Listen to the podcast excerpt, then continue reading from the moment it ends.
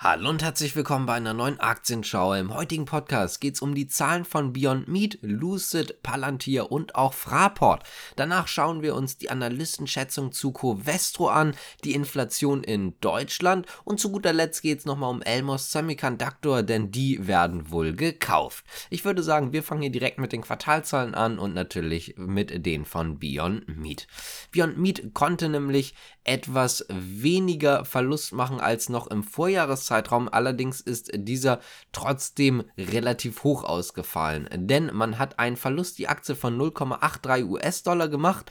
Experten hatten tatsächlich mit 0,842 US-Dollar je Aktie, also Verlust natürlich gerechnet. Im Vorjahreszeitraum waren es nur 1,53 US-Dollar je Aktie. Das heißt also, was das angeht, sieht es gar nicht so schlecht aus. Allerdings ist es so, dass man jetzt mit weniger Erlösen rechnet fürs Gesamtjahr und das ist sehr, sehr ernüchternd. Man ist eigentlich davon ausgegangen, dass das Unternehmen erreicht zwischen 375 und 415 Millionen US-Dollar.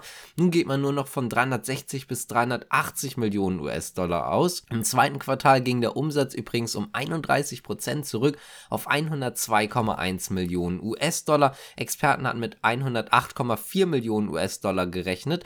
Das heißt also, sowohl der Umsatz im Jahr bzw. im Quartal war schlecht schlechter als die Analysten erwartet hatten und auch eben die Erlöse im Gesamtjahr waren schlechter, deswegen oder sollen schlechter sein, so rum ist es richtig.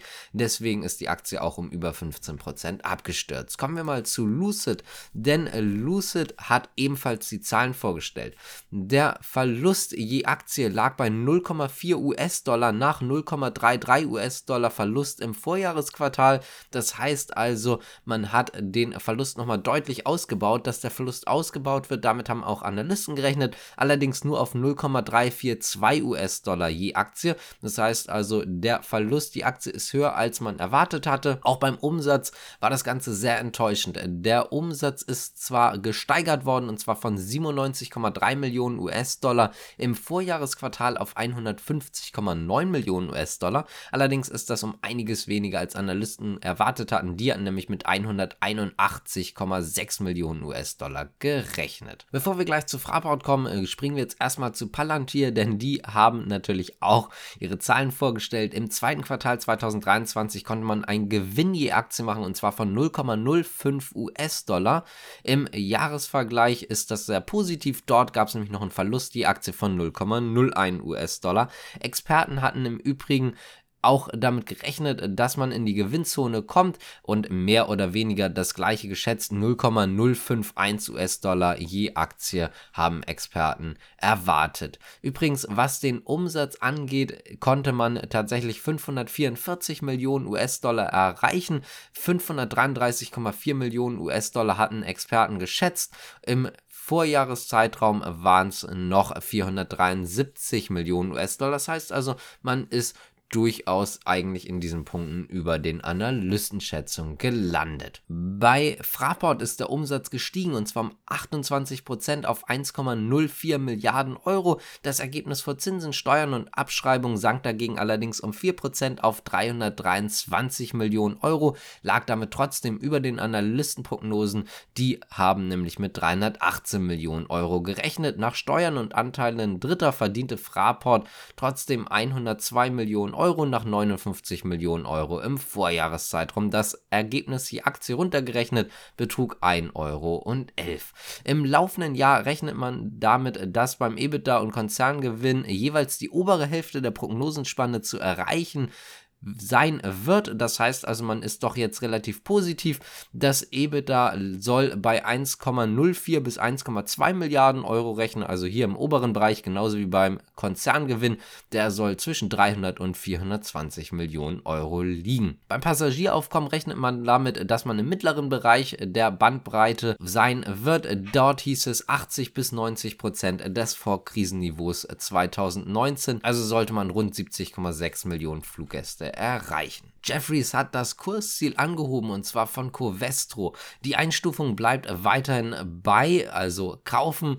Das Kursziel wurde von 46 Euro auf 57 Euro angehoben. Mittlerweile ist Covestro einfach potenziell ein Übernahmeziel von größeren und genau das könnte natürlich durchaus positiv für die Aktionäre werden, denn es gibt ja immer ein Goodwill, also immer ein Aufschlag, der dann nochmal gezahlt wird, oder was heißt immer, aber im Normalfall, das heißt also, die Aktien werden dann meistens etwas teurer gekauft, als sie dann tatsächlich den Schlusskurs hatten am Vortag von dem Angebot. Die Inflation ist nicht gesunken natürlich, allerdings ist die Rate der Inflation etwas gesunken. Es geht nicht mehr ganz so schnell. Die Kerninflation, also wenn man die Lebensmittel und Energie ausklammert, die sank im Jahresvergleich auf 5,5 Prozent. Davor lag die Rate noch bei 5,8 Prozent.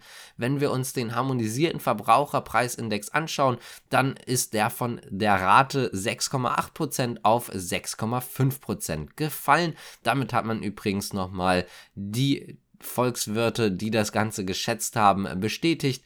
Die Schätzungen sind nämlich relativ übereinstimmend gewesen. Die rückläufige Inflation dürfte auch vor allen Dingen bei der EZB für ein bisschen Erleichterung sorgen. Die hatten ja nochmal ihren Leitzins angehoben, aber man ließ auch in der Vergangenheit offen, ob man eventuell den Zins nochmal um 25 Basispunkte anhebt im September, wenn die Situation das Ganze halt eben fordere. Das schaut jetzt aber gerade natürlich relativ positiv aus. Die Inflationsrate in Deutschland übrigens jetzt auch nochmal, um das auf den Vormonat äh, zu sehen, ist um 0,3% gestiegen. Die jährliche Inflationsrate betrug 6,2%, im Vormonat 6,4%. Wenn euch das Ganze gefallen hat, dann könnt ihr gerne abonnieren, liken, kommentieren, die Glocke drücken und so weiter und so fort. Das würde uns auf jeden Fall natürlich freuen. Und damit sage ich danke fürs Zuschauen und bis zum nächsten Mal. Ciao.